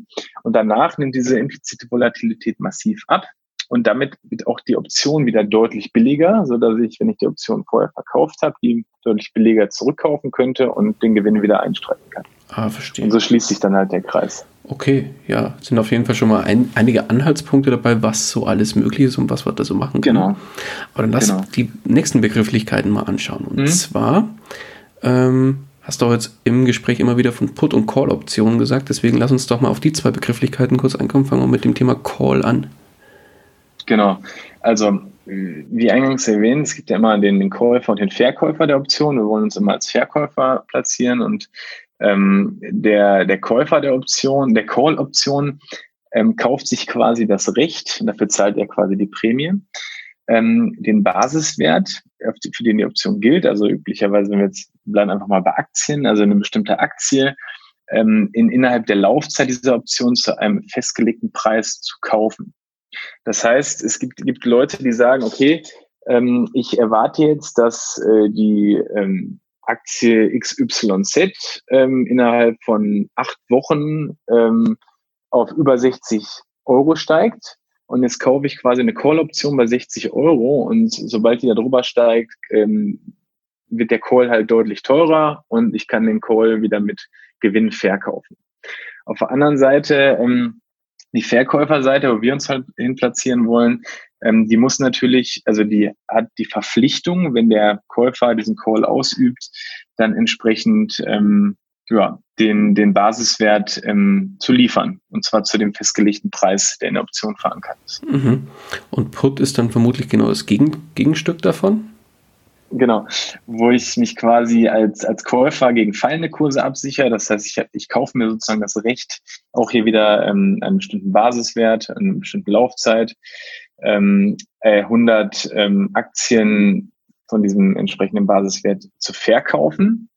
Ähm, und dann ist natürlich auch egal, zu welchem, ähm, wo die Aktie zu dem Zeitpunkt steht, weil ich habe ja diese Put-Option und für den Verkäufer der Produktion gilt, er hat wieder die Pflicht, wenn der Käufer von seinem Recht Gebrauch macht und die Option ausübt, entsprechend den Basiswert entgegenzunehmen. Und das wäre dann auch wieder die Seite, die wir einnehmen wollen als Optionsverkäufer, ähm, zu sagen, okay, zum Beispiel, was ich von, ich habe das Beispiel ja gebracht mit den Dividendenaktien. Ich habe jetzt eine, eine Aktie, wo ich sage, die gefällt mir, zu dem Preis will ich die haben, dann verkaufe ich halt eine Put-Option.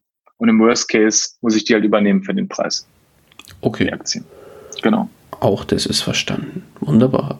Ja, kurz und schmerzlos erklärt. Sehr schön. Genau. Dann gibt es noch ähm, zwei weitere Begriffe, die wir auf der Liste stehen haben, und zwar Short und Long. Was ist da der Unterschied? Genau. Genau, es ist äh, ähnlich wie beim, beim, ähm, beim Trading. Also Short ist quasi ein, ein, Verkauf. Also wenn ich jetzt noch keine Position offen habe und ich gehe Short, dann äh, verkaufe ich sozusagen ähm, eine Aktie leer, die ich, die ich gar nicht besitze. Oder bei Optionen ist es halt so, ich sage dazu auch, schrei ich schreibe eine Option. Das heißt, ich, ich biete die Option an, ich schiebe die in den Markt und verkaufe sozusagen das Recht ähm, äh, mit dieser Option einen bestimmten Basiswert innerhalb der Optionslaufzeit entsprechend zu übernehmen oder zu liefern. Und zwar zum festgelegten Preis. Während Long genau das Gegenteil ist. Long heißt im Prinzip dann, ich kaufe ähm, eine Aktie, weil ich natürlich auf steigende Kurse setze, oder ich kaufe auch eine, eine Option ähm, und habe die dann entsprechend ähm, im Depot und kann von dem Recht Gebrauch machen, ähm, eine Aktie ähm, oder 100 Aktien des Basiswerts innerhalb einer bestimmten Laufzeit ähm, ja, zu kaufen oder zu verkaufen. Okay. Gut, dann, ja, weil du jetzt auch die ganze Zeit schon Basiswert gesagt hast, dann lass uns doch den Begriff nochmal äh, mit ein, zwei Sätzen kurz umschreiben. Genau, also Basiswert, deutsche Wert, äh, deutsche, das deutsche Wort oder ähm, Underlying ist halt so, was sich auch mittlerweile in Deutschland, glaube ich, ganz gut eingeprägt hat. Das ist halt ähm, der, ähm, die, bleiben wir beim Thema Aktien jetzt in dem Fall, das ist halt die Aktie, ähm, für den die für die die Option gilt sozusagen. Das heißt, die Option, ich habe es ja, ja eingangs gehabt, Optionen sind immer standardisiert. Das heißt, ähm, die Option gilt dann halt immer nur natürlich für eine Aktie. Und für diese eine Aktie äh, gelten entsprechend die Rechten oder Rechte oder Pflichten, die dann der Käufer oder Verkäufer dann entsprechend hat. Okay, und ein Basiswert kann aber nicht nur, ich sag mal, eine bestimmte Aktie sein, sondern wie du, glaube ich, vorhin auch schon erwähnt hast, die benannten Schweinehälften oder ja, genau. genau. Öl oder irgendwas anderes. Genau, also ich kann, ich kann äh, Optionen auf einen Future-Kontrakt, ähm, wo der Future dann wiederum ähm, für 1000 Fässer Öl steht zum Beispiel oder für Gas oder für Nutztiere, für Kaffee, für Sojabohnen, ähm, für Baumwolle, ähm, für Währungspaare oder natürlich auch für ETFs. Das mhm. sind im Endeffekt dann alles die Basiswerte ähm, für die Option, für die die Option entsprechend, ähm, ja, auf die sich die Option dann bezieht. Genau. Okay, passt. Dann ein Begriff, den haben wir vorhin auch schon mal, äh, glaube ich, gehört, und zwar Strike. Genau, also der, der Strike ist quasi ähm, der festgelegte Preis in der Option, ähm, bei der die Option ausgeübt werden kann. Ähm, also ich hatte ja mehrfach das Beispiel gesagt, ich äh, verkaufe eine Option mit einem Strike von 50 Euro und der Kurs gerade bei 55. Ähm, dann hat der, der Käufer, wenn er eine Put-Option gekauft hat, hat er das Recht, ähm, jederzeit die, Option, ähm, die 100 Aktien in dem Fall wieder zu 50 äh, Euro zu verkaufen. Also das ist wie gesagt dieser, dieser festgelegte äh, Kurs, der sich dann aber immer wieder auf den Basiswert dann bezieht innerhalb der Option. Übersetzen können wir es dann eigentlich mit dieser äh, einer Grenze, die, wenn die überschritten ist, dann kann man das so sagen? Ja, genau, die muss nicht überschritten sein. Das macht natürlich für den Käufer nur Sinn, die Option auszuüben, wenn er die, wenn er die nicht billiger am Markt kaufen oder verkaufen könnte, die Aktie oder teurer, je nachdem. Mhm. Ähm, aber im Endeffekt ist es äh, dieser fest verankerte Preis innerhalb dieses Vertrages, zu dem gekauft oder verkauft werden, äh, zu dem ähm, die, die Aktie quasi ähm, gecallt, also ins Depot gezogen oder halt ähm, geputtet, also quasi abgegeben werden kann. Mhm. Lass mich mal ein kurzes Beispiel machen und du sagst mir jetzt ja. dann, was dann der Strike da ist. Und zwar biete ich jetzt quasi eine Option als Versicherung für jemanden an, der sagt, ich habe eine Coca-Cola-Aktie, die steht gerade bei 60 Euro. Ich weiß nicht, ob, der, ob das jetzt ein realistischer Preis ist, aber ich sage jetzt einfach mal die Zahl. Die steht jetzt gerade bei 60 Euro und ich biete demjenigen, der die Coca-Cola-Aktie besitzt, eine Option an als Absicherung und er sagt, ich will das ähm, ich will mich absichern und sage, vorhin haben wir auch 60, 50 gehabt. Das heißt, bei 50 Euro bin ich noch bereit, den Verlust äh, ja, hinzunehmen, aber ab 50 Euro will ich die wieder, will ich die mhm. jemanden verkaufen und das mhm. im Rahmen dieser Option absichern. Was ist da jetzt der Strike?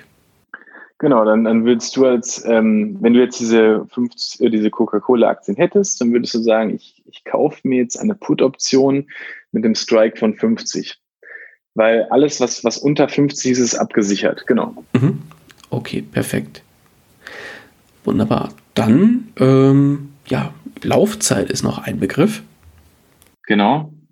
Ähm, genau, Laufzeit ähm, haben wir hier mit aufgenommen. Die eine Option hat immer eine feste Laufzeit.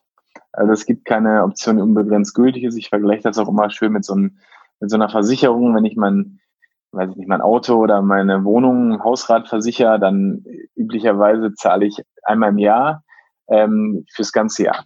So, und danach ist die, der Versicherungsschutz quasi mehr oder weniger erloschen, wenn ich nicht nochmal weiter zahle. Und das ist halt hier das Gleiche bei der Option. Ich, ich, die ist natürlich immer nur eine begrenzte Laufzeit dann gültig. Und dann muss ich quasi meinen mein Versicherungsschutz in Anführungsstrichen wieder erneuern. Und dann wird im Zweifel eine neue Option quasi geschrieben. Genau. Okay. Genau. Dann kann ich als, als Optionsverkäufer eine neue Option schreiben oder derjenige, der sich absichern will, der muss sich halt eine neue Option kaufen. Mhm. Gibt es Optionen mit unterschiedlichen Laufzeiten oder sind die immer fix? Nee, die sind völlig unterschiedlich. Also ähm, es gibt damals, ich glaube, gestartet das ganze Optionsgeschäft mit, mit Monatsoptionen. Mittlerweile gibt es aber für fast alle liquiden Märkte, vor allen Dingen im amerikanischen Raum, gibt es halt Wochenoptionen, wo ich wirklich, ähm, wo jede Woche ähm, üblicherweise bei Aktienoptionen freitags die Option dann immer ausläuft. Das heißt, ich kann sagen, ich kaufe jetzt zum Beispiel heute, ich, ich verkaufe eine Option heute, die, weiß ich nicht, die hat vier Wochen Laufzeit oder ich verkaufe eine, die hat sechs Wochen Laufzeit oder sieben Wochen oder ich kann auch Optionen verkaufen, die ein halbes Jahr Laufzeit haben. Da ist man komplett, ähm, ja, komplett frei. Nur, wie gesagt, als Optionsverkäufer macht das halt Sinn, möglichst kurze Laufzeiten zu verkaufen, weil entsprechend dieser Verfall, also der, der Werteverfall natürlich am Ende rapide zunimmt. Mhm. Jetzt lass mich mal eine ganz doofe Frage stellen. Und zwar, wenn ich jetzt sage, ich würde gerne eine Option verkaufen. Bei Aktien ist es ja klar, es gibt die, die Wertpapierkennnummer etc. pp. Es gibt ein ganzes Verzeichnis von den ganzen, ganzen Aktien, die in der Börse gehandelt wird. Wie ist es jetzt bei Optionen? Gibt es da auch, sage ich mal, eine Liste, aus der ich als Optionsverkäufer mir irgendwas aussuche und sage, dieses Konstrukt biete ich so an? Oder ist mhm. es individuell zusammenstellbar von demjenigen, der es anbietet? Genau, also wir haben viele, viele neue Wörter für die, ähm, für die Zuhörer, die sich noch nie mit Optionen beschäftigt haben. Also es gibt in der, in der Handelsplattform gibt es eine sogenannte Optionskette. Und ich kann halt, äh, wenn ich einen Basiswert habe, kann ich diese Optionskette aufrufen und dann kriege ich im Endeffekt eine Tabelle, wo ich, ähm, je nachdem, welche Darstellung ich wähle, ähm, habe ich halt auf der, normalerweise auf der vertikalen, habe ich die ganzen Options, ähm, äh, die ganzen verschiedenen Strikes, also von, von dem aktuellen Kurs einmal nach oben und nach unten. Mhm. Und dann habe ich auf der einen Seite die Puts, auf der anderen Seite die Calls. Ähm, und ich habe noch verschiedene Reiter, wo ich verschiedene Laufzeiten wählen kann. Das heißt, ich habe quasi so eine 3D, 3D-Matrix, wo ich dann entsprechend in die in verschiedene Zeit reingehen kann und ich kann halt entsprechend in die verschiedenen Strikes und Puts und Calls rein und sehe dann natürlich auch, zu welchen Kursen die gehandelt werden. Mhm. Ähm, und dann kann ich mir natürlich aussuchen, je nach Strategie, die ich fahren möchte, ähm, welche, welche Option ich zum Beispiel schreiben möchte, welche Option ich halt verkaufen möchte. Mhm. Also, äh, wenn ich es jetzt so richtig verstanden habe, eigentlich kannst du das dann als Optionsverkäufer so ein bisschen individuell zusammenstellen. Genau, ich kann, kann das quasi komplett frei definieren. Ich muss natürlich immer im Hinterkopf haben, ich möchte natürlich auch Optionen verkaufen, die über eine gewisse Liquidität verfügen, weil ich möchte üblicherweise die Option äh, vor in der Laufzeit noch mit Gewinn zurückkaufen. Mhm. Und das kann ich natürlich nur, wenn es auch ja, liquide Optionen sind, die auch wirklich noch angeboten werden von anderen Marktteilnehmern. Ah, verstehe. Okay. Genau. Dann ja, auch ein wichtiger Aspekt, der gleich direkt mal noch beantwortet ist. Sehr gut. Dann, genau. ja, was haben wir noch? Kontraktgröße haben wir noch. Genau, also äh, Kontraktgröße, wir haben jetzt ja hauptsächlich über Aktienoptionen gesprochen. Bei Aktienoptionen ist es so, dass äh, eine Option immer auf sich auf 100 äh, Basiswerte bezieht, also in dem Fall auf 100 äh, gleichen Aktien, für die die Option gilt. Aber das ist halt ähm, bei, bei Futures ist es normalerweise so, dass äh, ohne jetzt Details Futures einsteigen zu wollen, aber hat wahrscheinlich schon fast jeder gehört, und das ist so, dass ich quasi eine Option auf einen Future-Kontrakt immer verkaufe oder verkaufe und dahinter wiederum ist es bei Öl so, wie gesagt, dass ich dann auf 1000, 1000 Fässer also, oder 1000 Fässer handle, also 1000 Barrels. Ähm, bei Gas ist es, ist es ein Zehntausender, ähm, Zehntausender Einheit. Ich vergesse mal, wie die Einheit da genau heißt. Und so, so gibt's halt verschiedene Kon äh, Kontraktgrößen dahinter.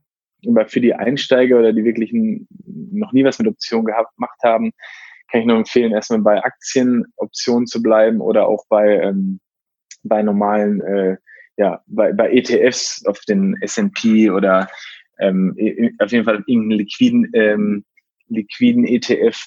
Ähm, da brauche ich mich damit erstmal nicht so wirklich auseinandersetzen, weil ich dann meistens die 100 als Kontraktgröße im Hintergrund habe oder Hintergrund habe.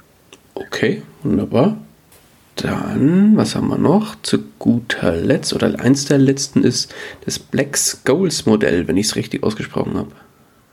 Also das Black-Scholes-Modell, das wurde von zwei Mathematikern entwickelt, ähm, dem Herrn Black und dem Herrn Scholz. Deswegen haben die auch diesen Doppelnamen mit in dem Modellnamen sozusagen drin. Und die haben halt mit einem Modell, ich glaube, dafür haben die auch den Nobelpreis bekommen, haben die halt versucht, ähm, die ja, Optionsbepreisung sozusagen mathematisch ähm, zu erklären und haben eine relativ komplexe Formel entwickelt. Und innerhalb dieses Black-and-Scholes-Modell ähm, gibt es einen sogenannten inneren Wert und einen Zeitwert, ähm, aus dem die Option besteht. Also vielleicht zum Hintergrund nochmal kurz. Ein, der Optionspreis, so wie er ähm, fair sozusagen an der Börse bewertet ist, setzt sich immer so aus dem sogenannten inneren Wert und dem sogenannten Zeitwert zusammen. Der innere Wert ist eigentlich der Wert, den die Option immer widerspiegelt, ähm, wenn die ausgeübt werden würde, und zwar zum, möglichst zum Ende der Laufzeit. Und der Zeitwert ergibt sich immer aus der Differenz zwischen dem Optionspreis und dem inneren Wert. Das heißt, einen Zeitwert, den kann ich eigentlich gar nicht so wirklich berechnen. Ähm, und jetzt muss man halt wissen, normalerweise ist es so, wenn wir zum Beispiel einen Put verkaufen, sollten wir den eigentlich immer so verkaufen, wenn wir natürlich ähm, entsprechend als Stillhalter agieren und ähm, als Versicherer wieder auftreten wollen, hat dieser ähm, Put normalerweise einen inneren Wert von null. Warum? Weil ähm, ich verkaufe den Put mit einem Strike, der ja unter dem Marktwert des Basispreises liegt, so dass der ähm, Put-Käufer in der Regel erstmal kein Interesse hat, diesen Put auszuüben. Ähm, und er würde dadurch halt nichts gewinnen, wenn er den ausüben würde. Deswegen ist der innere Wert gleich null. Ähm, und die Option besteht dann nur aus dem Zeitwert. Ganz anders ähm, verläuft das, das Thema, wenn jetzt der Preis des Basiswerts auf einmal unter dem Strike des Puts wandert, nämlich dann gewinnt die Option an, an dem inneren Wert. Vielleicht nochmal so ganz kurz als Beispiel. Wir haben ja ähm, ein Beispiel können die Zuhörer wahrscheinlich am, am meisten irgendwie anfangen. Ähm, sagen wir, wir haben eine Aktie, die steht bei 60 Euro und ähm, wir verkaufen jetzt eine Call-Option ähm, zu einem Preis von 65 Euro.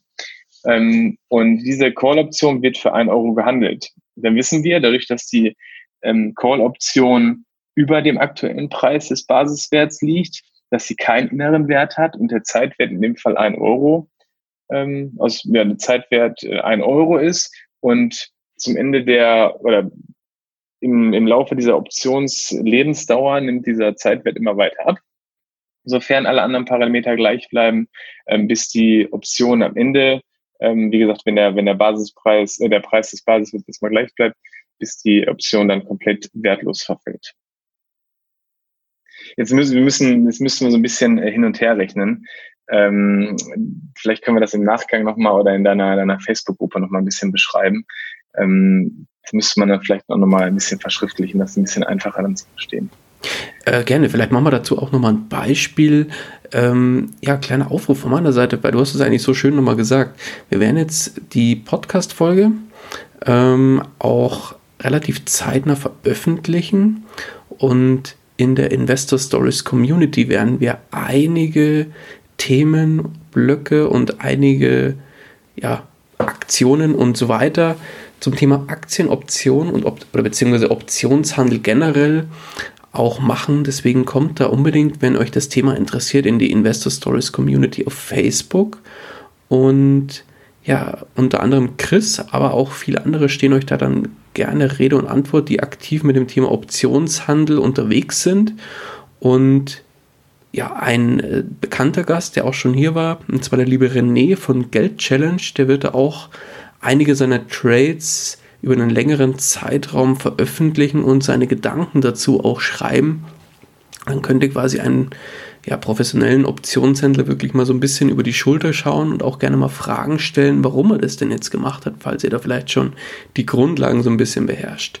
Und ja, zu dem Thema Black äh, Scholes Modell oder Scholes, wie auch immer man das ausspricht, ähm, würde ich vorschlagen, Chris, machst du da nochmal vielleicht ein kurzes Beispiel dann in Schriftform, vielleicht auch mit einer Grafik oder vielleicht hast du auch einen Blogbeitrag, wo wir da nochmal verlinken genau. können.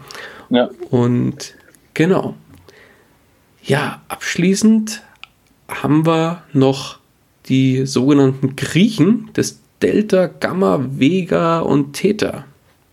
Genau, also es ist auch ein, entsprechend auch abgeleitete ähm, Variablen, also griechische Buchstaben, deswegen nennt man die immer so schön die Griechen. Das ist halt, gehört eigentlich auch zu dem Standardrepertoire eines Optionsverkäufers. Also vielleicht in, in, ähm, in Kurzfassung ähm, mhm. so die praktischen, praktische Anwendung. Ähm, Delta, ähm, Delta beschreibt mehr oder weniger so grob die Wahrscheinlichkeit, mit der ähm, äh, eine Option zum Ende der Laufzeit ähm, im Geld landet. Jetzt muss man das Thema im Geld nochmal äh, kurz erklären. Also äh, das fällt wieder unter dem Thema Moneyness und es, man beschreibt halt die, Op die Lage des, der Option oder des Optionsstrikes zu dem Kurs des Basiswerts. Und ich habe es eigentlich schon erwähnt, ich, ich versuche immer, wenn ich Option verkaufe, möglichst eine hohe Trefferquote zu erzielen. Das heißt, ähm, ich versuche immer eine Option äh, zu verkaufen, die möglichst kleines Delta hat, weil ich will ja nicht, dass die Option ausgeübt wird. Und die wird üblicherweise ausgeübt, wenn die Option ähm, am Ende der Laufzeit oder während der Laufzeit irgendwann im Geld ist. Das, das auch nochmal so vorab, das können wir gerne auch nochmal in der Facebook-Gruppe dann ähm, besprechen. Mhm. Dann ähm, Gamma. Gamma ist mathematisch sozusagen die, die Ableitung von äh, für die Mathematiker von Delta. Und Gamma ähm, Gamma sagt eigentlich äh, aus, wie stark das Delta schwankt. Jetzt habe ich gerade gesagt, Delta ist die Wahrscheinlichkeit. Ähm, Delta ähm, kann man sich auch vorstellen als wie viele Teile, also wenn ich ein Delta habe von 0,2 zum Beispiel, ähm, dann und die, der Basiswert bewegt sich um ein Euro, dann bewegt sich die Aktie um 0,2 Euro, äh, die Aktie nicht, sorry, die Option um 0,2 Euro. Und ähm, Gamma sagt halt, äh, wie schnell sich quasi dieses Delta verändert. Das können wir auch nochmal gerne in der in der ähm, in der Investor ähm, Stories Facebook-Gruppe dann nochmal diskutieren. Vega vielleicht nochmal ganz kurz ähm, gibt an, wie sich der Optionspreis quasi verändert, wenn sich die Volatilität verändert, also die implizite Volatilität wieder. Und Theta sagt aus, wie viel die Option pro Tag an Zeitwert verliert. Ähm, das auch nochmal so kurz am Rande. Dann haben wir jetzt, glaube ich, alle Fremdwörter hier miteinander gekreuzt heute. Ich sag mal so, die Folge, die muss ja hier jetzt auch nicht euch zum Optionsprofi ausbilden. Uns ging es jetzt genau. vielmehr darum, euch wirklich mal eine Übersicht zu geben, so ein paar Basisgrundbegriffe, äh, euch zu erklären. Und ich glaube, Chris ist das ganz gut gelungen. Das Einzige, was wir natürlich jetzt da, was ein bisschen undurchsichtig war, auch jetzt für mich noch, ist das Thema mit dem inneren Wert, Zeitwert, Delta, Gamma, mhm. Vega, äh, Theta. Ich glaube, da machen wir vielleicht noch mal ein Beispiel, ein ganz konkretes ähm, in der Facebook-Gruppe, in der Investor Stories Community. Schaut da unbedingt vorbei. Und da werde ich ja, wie gesagt, dann auch diese Podcast-Folge verlinken und äh, einen entsprechenden Post dazu machen, solltet ihr Fragen zu einzelnen Themen, die wir jetzt hier behandelt haben, haben.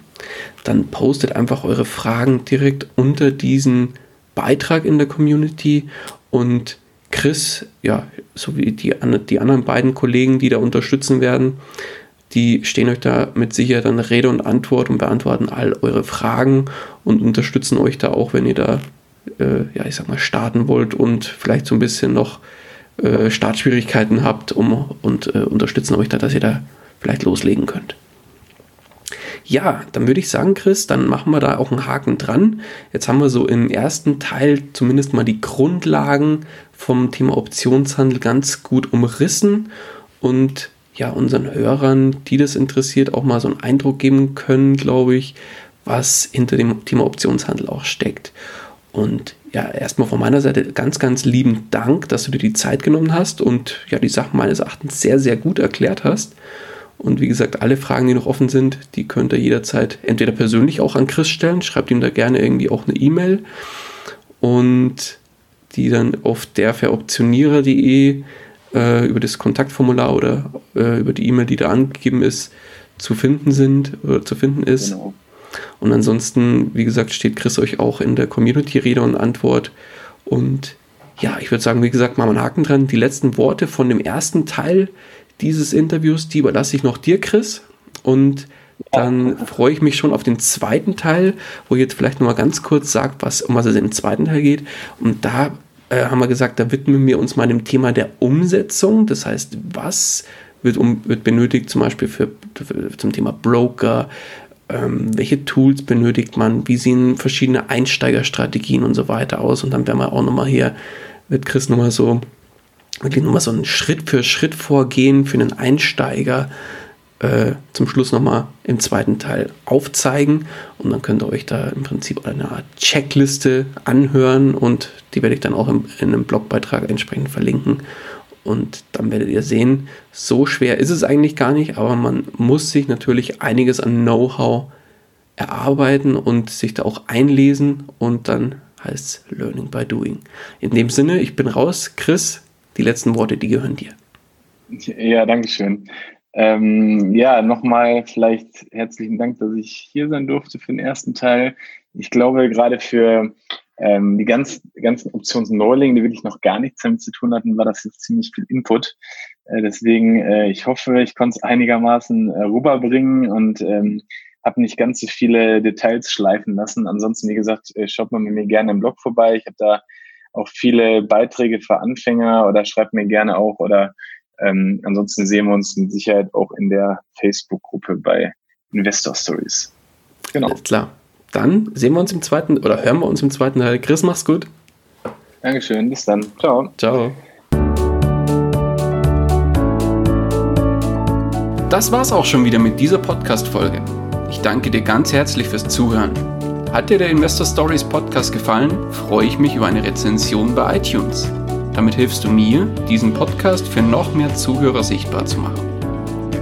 Ich freue mich, wenn du auch beim nächsten Mal wieder mit dabei bist. In dem Sinne, habe die Ehre, dein Daniel.